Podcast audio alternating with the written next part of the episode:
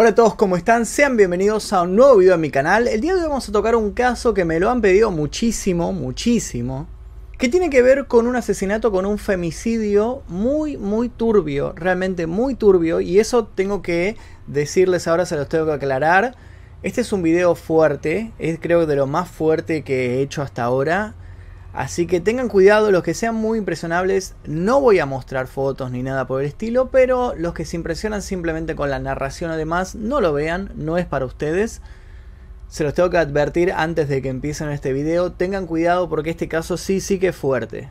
El caso tiene que ver con un vendedor de Herbalife que de una manera muy muy turbia terminó cometiendo un femicidio terrible, realmente terrible, y la historia carga todo un precedente de locura que fue testificado por muchísima gente de la ciudad en donde esto sucedió. Hoy les voy a contar el caso del loco Amin, un vendedor de Herbalife que de repente perdió la cordura y terminó asesinando a su esposa de una manera brutal.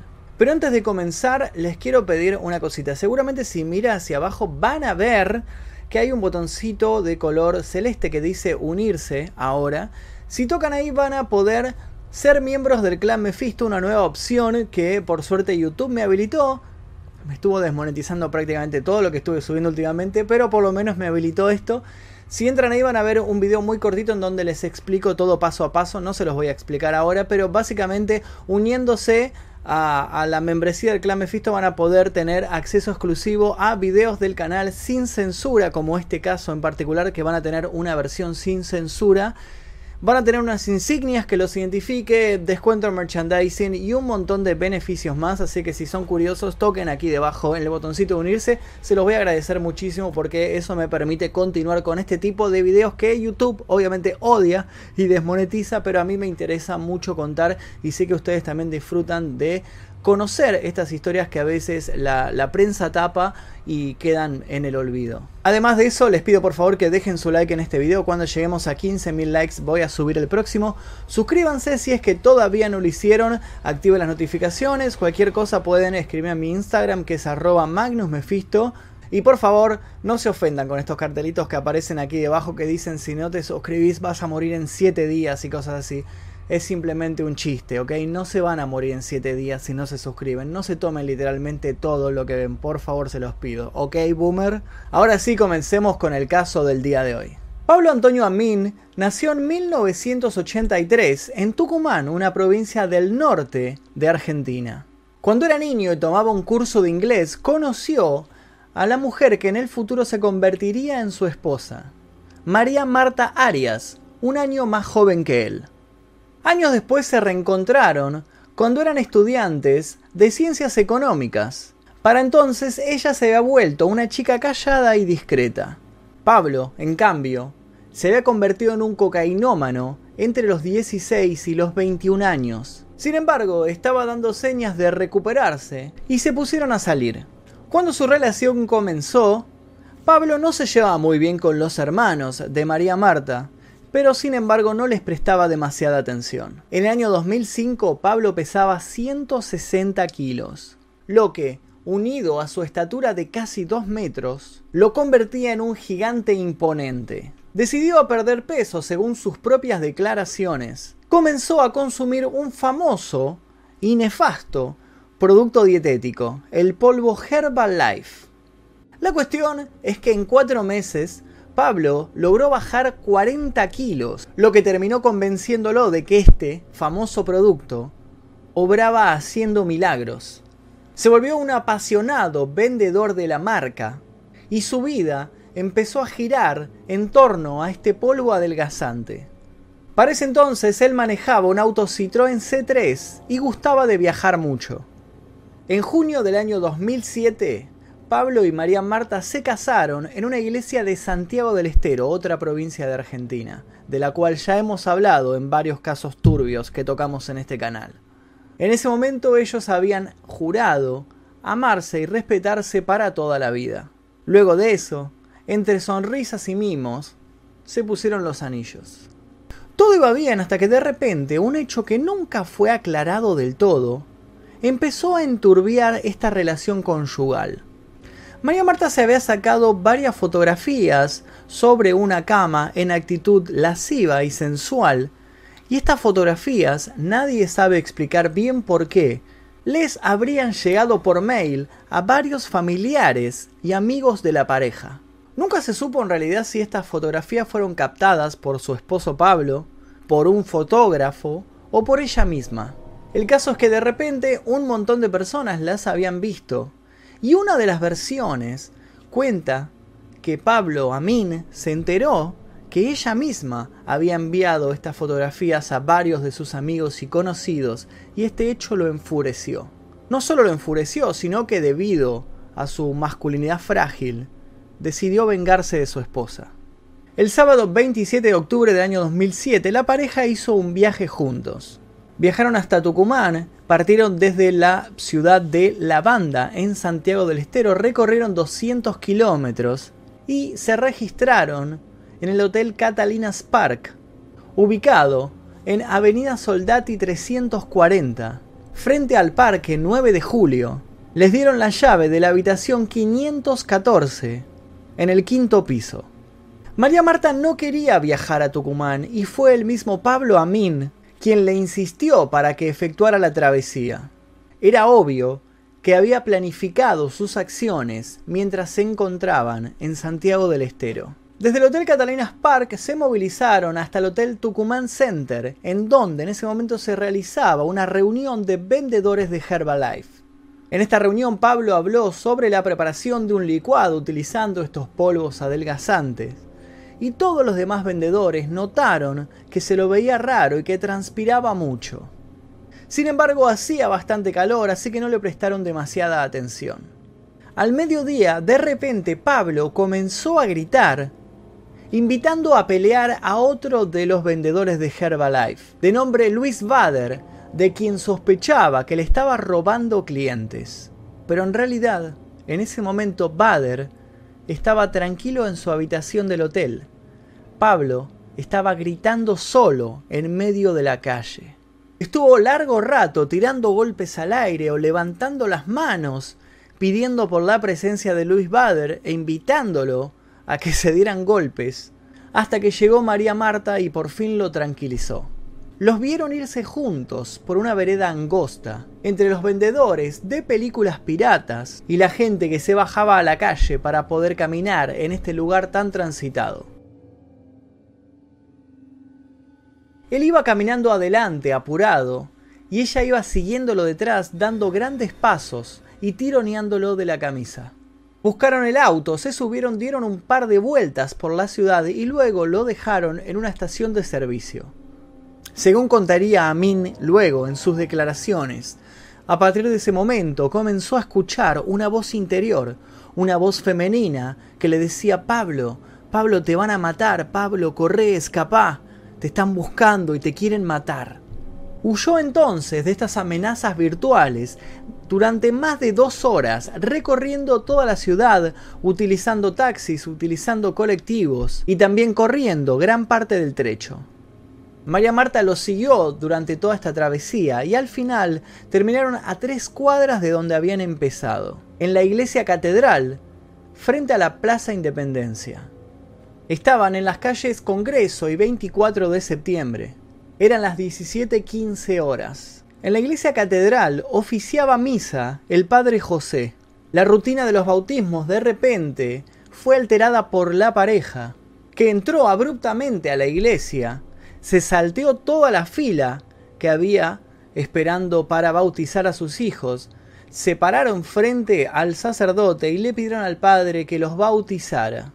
Padre, bautícenos, le pidió Pablo Amín al cura. El párroco José Navarro le pidió amablemente que esperara a un costado.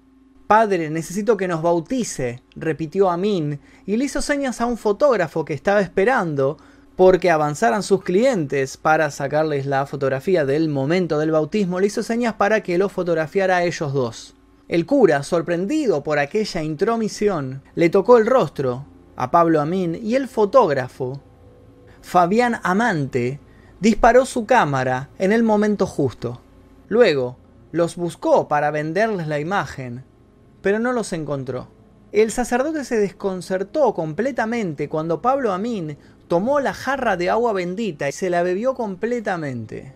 Luego de eso salió corriendo de la iglesia y varias personas lo vieron al trote por la calle La Prida mientras gritaba que lo querían matar. Lo vieron perderse por la calle entre la multitud y nadie entendió bien qué era lo que estaba sucediendo.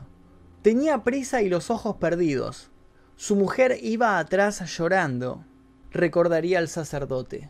Pablo y María se separaron cuando salieron de la catedral. Ella se asustó por el extraño comportamiento de su marido y fue a buscar a sus amigos. A las 18 horas, el policía Sergio Santander, de guardia en ese momento en la Plaza Independencia, pensaba en el ajetreo que le esperaba al día siguiente, ya que había elecciones nacionales y ellos tenían que encargarse de todo el orden de los ciudadanos que iban a sufragar. Iba a haber un enorme operativo policial desplegado por toda la ciudad. De repente, mientras estaba perdido en estos pensamientos, ve un hombre alto caminando perdido entre la multitud. Le preguntó si conocía la ciudad o a quién podía llamar para atenderlo. Sin embargo, Pablo Amin solo balbuceaba y no le pudo dar ninguna respuesta coherente. Decidió entonces llevarlo a la comisaría. Una vez que se le tomó declaración, este hombre perdido dijo llamarse Pablo Amin, dijo que vivía en la provincia de Santiago del Estero y dijo que se encontraba en Tucumán para un congreso de vendedores de Herbalife. Esos fueron los datos claves que pudieron entender los efectivos de policía, ya que el hombre hablaba con ansiedad y con urgencia de varios asuntos relacionados a su trabajo. Al igual que lo sucedido en la catedral, otros detalles del protagonista de esta historia también causaron extrañeza a los guardias de la patrulla urbana. Mientras esperaba que lo buscaran, Pablo Amín pidió agua, pero cuando los agentes le acercaron un vaso, él ya se había puesto a beber directamente de la canilla. Dio a entender que su problema era con su esposa. Ella ya no me quiere, me quiere alejar de todos. No quiero hablar con mi esposa, quiero hablar con mis amigos. No confío en nadie. Cerca de las 19 horas, llegó María Marta a la base de la patrulla urbana. Un minuto después, llegó Walter Cancino, un amigo en común que también se encontraba alojado en el hotel de Catalina Spark para el Congreso de Vendedores del Polvo Dietético. Ella le preguntó si recordaba en dónde habían estacionado el auto Citroën C3 que pertenecía a la empresa. Recordemos que lo habían dejado en una estación de servicio, pero bueno, ella en sí no sabía la dirección del lugar y él le mostró un papel con una dirección que marcaba el lugar en donde se encontraba el vehículo. Luego Pablo Amin le pidió a su amigo Walter Cancino que le pasara un envase de Herbalife y comenzó a ofrecerle producto a todos los policías que se encontraban en el lugar, mientras estaban esperando la llegada del comisario. Los agentes recordarían sus palabras. Yo bajé con estos batidos 40 kilos. En casa lo tomamos todos. Mi mamá, mi mujer. Los policías fueron los primeros en bautizarlo como el loco Amin. Después de que Amin fuera entregado a su esposa, la mujer preguntó si un policía los podía acompañar hasta el lugar en donde habían dejado el auto. Eran pasadas las 20 horas cuando ingresó al lugar el comisario inspector Luis Roberto Ibáñez. El jefe de la unidad dialogó por separado con la pareja y luego también con Walter Cancino. Cuando charlaba con Pablo Amin, le llamaron la atención varios detalles entre ellos que hablaba sobre el producto que estaba ofreciendo con un tono extraño como si estuviese drogado. En ese momento su tono de voz era muy acelerado. El comisario entonces recomendó que le hicieran un examen en un hospital, al cual Pablo Amin se negó, bajo el pretexto de que en este lugar lo iban a drogar. Se le explicó tranquilamente que era un requisito legal para que él pudiera volver con su esposa al hotel en donde estaban alojados, y fue entonces cuando aceptó. El comisario Ibáñez hizo traer el patrullero de la policía para trasladar a Pablo Amin hasta el hospital Padilla, en donde le iban a hacer este examen. Fue escoltado por dos agentes, el agente Santander y el agente Abel Medina. Mientras tanto, María Marta y Walter siguieron de cerca a la patrulla. Eran casi las 21 horas cuando llegaron al hospital, donde Pablo fue revisado por un neurólogo. Este especialista no encontró ninguna anomalía y dio la autorización para que se retirara del lugar junto con su mujer y su amigo. Pablo, entonces, fingió tropezar con una mesa llena de instrumentos quirúrgicos y se robó un bisturí del lugar. Escondió esta herramienta entre sus ropas y se retiró del establecimiento. Los agentes esperaron a que el trío saliera de la guardia médica. Mientras caminaban hasta el estacionamiento, escucharon que Pablo Amin le decía a María Marta, Quédate tranquila, mi amor. Cuando estemos descansando, te cuento por qué me pongo así. Regresaron entonces todos al hotel Catalinas Park, donde los esperaba su fatal destino. La noche ya había caído en Tucumán. Walter Cancino también se alojaba con su mujer en el Hotel Catalinas Park, propiedad de Catalina Lonak, cónsul croata y esposa de Jorge Rocha, ambos empresarios poderosos de la provincia de Tucumán. La pareja poseía varios ingenios para la producción de azúcar y varias estaciones de servicio. Compraron el Gran Hotel de Tucumán, lo refaccionaron y le cambiaron el nombre. La fachada del hotel estaba iluminada desde abajo, detalle que lo hacía alto, majestuoso y elegante. En el bar, en planta baja, había un piano y varios cuadros costosos. Allí en ese bar estaban conversando Walter Cancino y su mujer sobre el extraño comportamiento que había tenido Pablo durante todo el día cuando él de repente apareció. Pablo, ¿seguro que estás bien? le preguntó Walter Cancino. Sí, sí, sí, no te preocupes. Quiero ir a mi cuarto, no pasa nada. Les confesó que hacía cuatro noches que no dormía. No se le notaba alterado, pero antes, durante la tarde, lo habían escuchado hablar de forma totalmente incoherente. Lo vieron junto a su mujer en el ascensor, a quien Pablo le dio un beso en la mejilla, y se quedaron tomados de la mano hasta que se cerraron las puertas. Fueron a la habitación 514. Allí Pablo primero encendió el televisor y luego el aire acondicionado. María Marta se quitó la falda corta que tenía y luego la blusa. Dobló las prendas y las apoyó sobre una silla que estaba allí. Pablo se despojó del pantalón oscuro y de la camisa. Se acostaron desnudos, sin hablar, hasta que ella le dio la espalda en la cama. ¿Por qué no fuiste a verme cuando estaba en la comisaría? le preguntó entonces Pablo. Walter me dijo que estabas enojado conmigo, le contestó María Marta. Mentira. ¿Por qué demoraron tanto en ir a buscarme al hospital? Entonces, ella pronunció la frase lapidaria, porque te queríamos internar en un manicomio, Pablo. En ese momento Pablo Amin enloqueció. Montó en cólera y se lanzó con sus 120 kilos de peso sobre el pecho de la delgada María Marta y comenzó a estrangularla con ambas manos. Lo hice con toda mi furia, declararía luego. Los huéspedes de las habitaciones cercanas no escucharon ningún grito. María Marta entonces se desmayó. Fue en ese momento cuando Pablo tomó el bisturí que había robado en el hospital Padilla y con una precisión quirúrgica cortó el perímetro del globo ocular derecho y con cuidado de no dañarlo, lo tomó con los dedos y lo arrancó. Lo mismo hizo con el ojo izquierdo, y después los acomodó sobre la cama, uno junto al otro. Luego, introdujo la punta filosa del bisturí en la vagina de su mujer y la giró primero para un lado y luego para el otro. Le hizo varios tajos en todo el cuerpo, especialmente en las mejillas, precisamente en el lugar en donde 15 minutos antes le había dado ese último beso. Amin salió desnudo al pasillo del quinto piso, arrastrando a su agonizante mujer de los pelos. Se acercó al ascensor y apretó el botón repetidas veces. Luego fue a la habitación 513 y golpeó violentamente la puerta.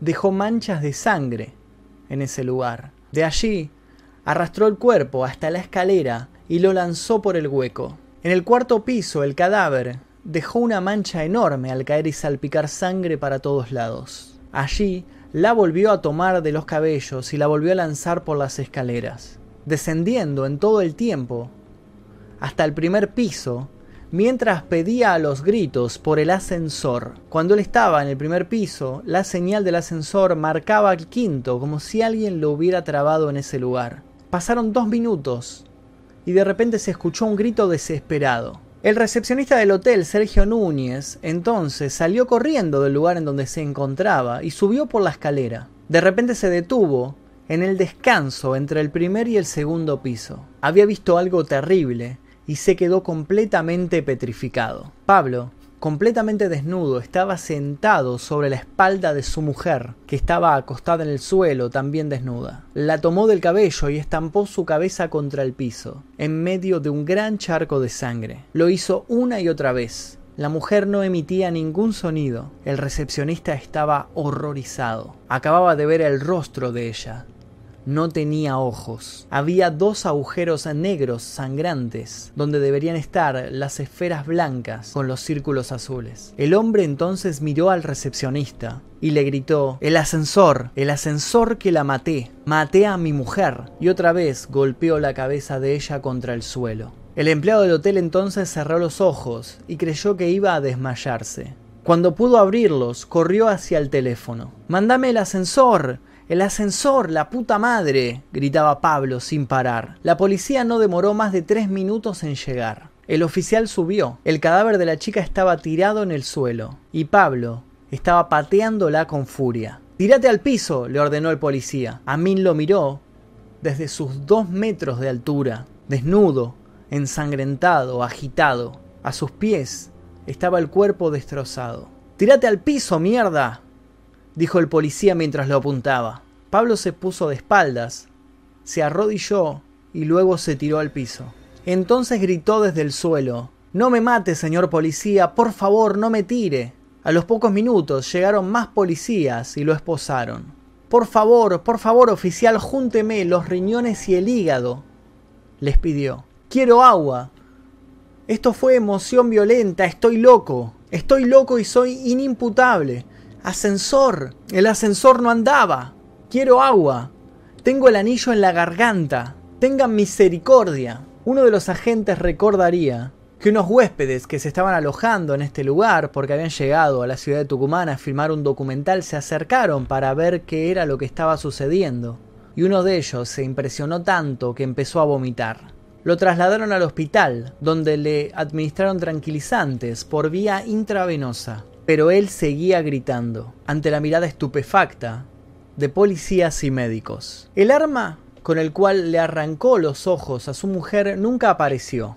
No pudo tirarla por el inodoro porque no encontró ningún rastro de sangre en el baño. Si tal vez tiró el bisturí desde la ventana de su habitación, la policía buscó en donde debería haber caído, pero no lo encontró. Se sospechó que tal vez se lo había entregado a los huéspedes de la habitación 513 que era en donde se alojaban Walter Cancino y su mujer. Ellos dijeron que no escucharon nada de lo que había sucedido. Horas después, mientras los tucumanos votaban en la elección que consagraría a Cristina Fernández de Kirchner como presidenta, el comentario de los ojos arrancados no faltó en ninguna de las mesas electorales. Los policías que trabajaron en los comicios difundieron la noticia antes de que salieran los periódicos. Los estudios médicos determinaron que Amin tenía un objeto circular alojado en su estómago. Efectivamente, se había tragado el anillo de matrimonio. Luego del crimen lo llevaron al hospital psiquiátrico o barrio, donde leía constantemente la Biblia y quedaba encerrado cuando le daban ataques violentos. Ningún familiar de Pablo Amin se presentó en los tribunales para ponerse al tanto de la situación procesal del imputado, quien permaneció sedado y bajo custodia mientras estuvo en el hospital. Estuvo alojado allí hasta que la justicia decidió que debía ser trasladado a una cárcel común.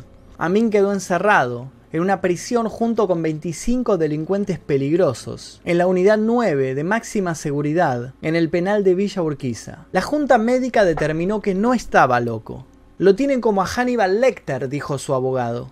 Nosotros exigimos un nuevo análisis. No se tomaron en cuenta los actos incoherentes que hizo Pablo antes del crimen. Además, la junta médica está integrada únicamente por mujeres, que se impresionaron por la violencia del caso. Y otra cosa, cargan con la piedra de la condena social, y así es más fácil determinar que estaba bien durante todo el tiempo, y que es un asesino, y que no es un loco. No es así, Pablo actuó fuera de sí, es inimputable, repetía una y otra vez su abogado. Por su parte, el abogado representante de la familia de María Marta argumentó que Pablo Amin jamás pudo haber actuado en medio de una emoción violenta, por la manera en que sucedió el crimen. Se hizo pasar por loco, pero se acordaba de todo lo que había hecho con lujo de detalles. Una persona que actúa fuera de sí no tiene la habilidad para arrancarle dos ojos a alguien como un cirujano experto. Todo lo que hizo en la tarde del sábado estuvo montado. Lo que hizo con el cuerpo de su mujer fue simplemente un circo para que pensaran que estaba fuera de sí cuando por el contrario actuó con total frialdad. Según esta versión, Pablo tenía celos de su amigo Walter Cancino.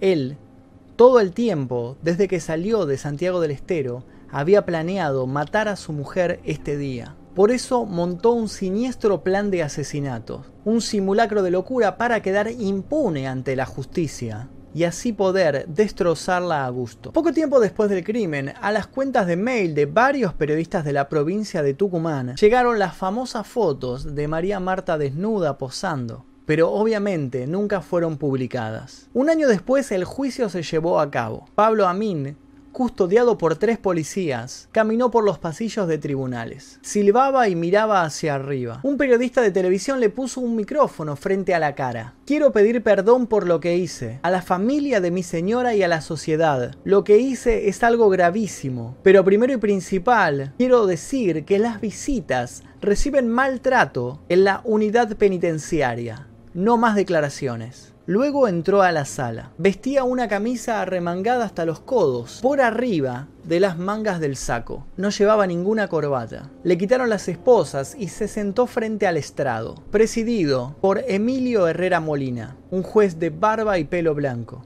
El juez le preguntó, Señor Pablo Amin, ¿usted de qué trabaja? Respondió empresario, business, management, dueño del Bayern Múnich y dueño además de una empresa de Herbalife. 15 peritos analizaron el estado mental de Pablo Amin, de los cuales 13 dijeron que estaba plenamente consciente en el momento del asesinato. Los jueces de la Sala 2 de la Cámara Penal lo encontraron culpable en el año 2009. La foto final en la catedral la compró el diario El Siglo tres días después. Sé que valía mucho más, pero bueno, yo agarré la primera oferta. Se lamenta el fotógrafo, ahora que sabe que fue la última foto con vida de la víctima del crimen más aterrador de la provincia de Tucumán. En septiembre del año 2011, la Corte Suprema de Justicia de la Nación ratificó la reclusión perpetua de Pablo Antonio Amín por el delito de homicidio agravado por ensañamiento contra su esposa, María Marta Arias. Pablo Amin consiguió luego una admiradora, una mujer que quería visitarlo en prisión porque estaba enamorada de él. En la cárcel él aprendió a tocar el violín.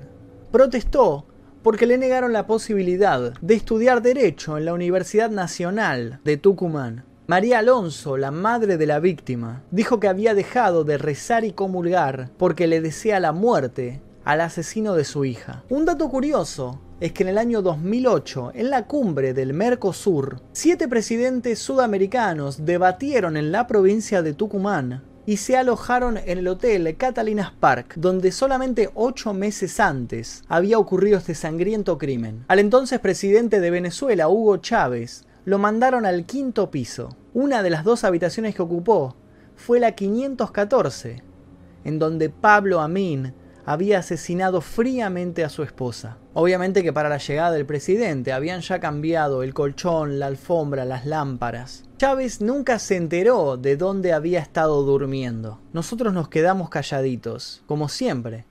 En el hotel no se habla del crimen. Hay empleados que vieron esa noche a Pablo Amin y quedaron totalmente bloqueados. No les sale ni una palabra cuando se les pregunta. Menos que menos, Íbamos a comentar de esto delante de los venezolanos, dijo una empleada del Catarinas Park. Y hasta aquí la historia de Pablo Amin, conocido como el caso del loco Amin o el caso del asesino Herbalife. Espero que les haya interesado este caso. Suscríbanse si es que les gusta este canal. Eh, dejen like en este video a los 15.000 likes, subo el próximo caso, activen las notificaciones si es que todavía no lo hicieron. Recuerden unirse, tocar el botón de unirse para tener beneficios exclusivos uniéndote al clan Mephisto. Espero verlos a todos ahí. Mi nombre es Magnus Mephisto, nosotros nos veremos seguramente en el próximo video. Adiós.